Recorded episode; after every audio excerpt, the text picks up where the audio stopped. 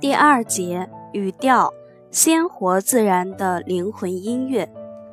语调就是说话人的语气和声调的变化结合，它表达了话语中饱含的情感。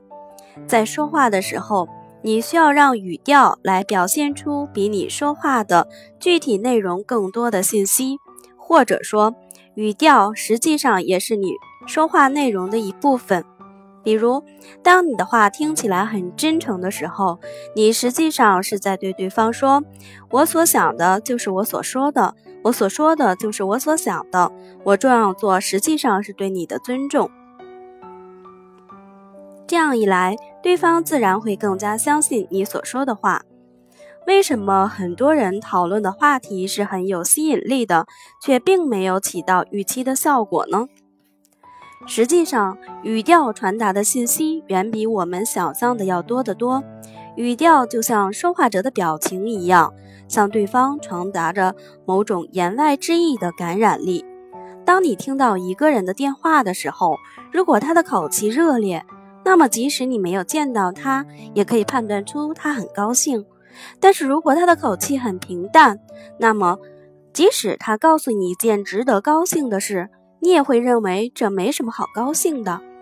懂得说话的人不仅会塑造自己的个性声音，使其悦耳动听，而且他们的语气和语调也很有感染力，总能拨动人的心弦，引起对方的共鸣。据说，一个意大利演员用悲怆的语调朗诵阿拉伯数字，听的人居然能被感动得凄然泪下；而一位中国艺术家朗诵菜谱。则像诗歌一样动听。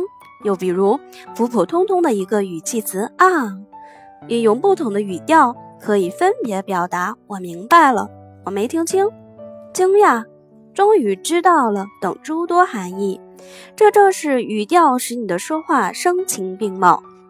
很多人存在这么一种错误的认识，他们认为语调和嗓音一样都是天生的。并没有意识到自己的语调存在着问题。要注意的问题是，这种不当的声音会让对方很麻木，并同时失去对说话内容的注意力，从而没有心思去思考你说话的内容。而有语调的声音则会产生完全相反的效果。我们走入了这样的一种思想误区：很多时候，我们花费更多的心思寻找说话的内容。